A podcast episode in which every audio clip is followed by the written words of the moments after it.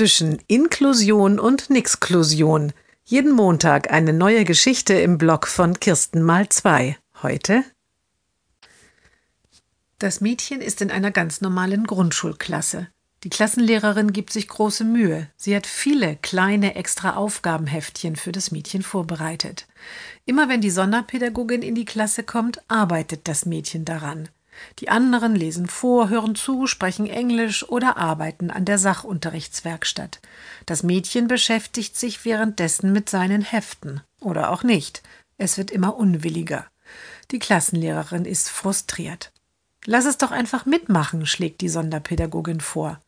Ich schaffe es aber nicht, alle Arbeitsblätter zu differenzieren, seufzt die Klassenlehrerin.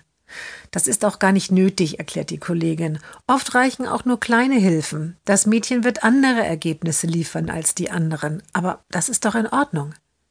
Die beiden Lehrerinnen verständigen sich, dass jetzt erst einmal im Mittelpunkt steht, dass das Mädchen wirklich überall mitmacht.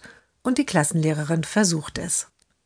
Als die Sonderpädagogin das nächste Mal kommt, zeigt ihr die Lehrerin mit Tränen in den Augen eine Geschichte, die das Mädchen geschrieben hat. Und sie berichtet strahlend, dass es sich gemeldet und vor der Klasse etwas vorgelesen hat.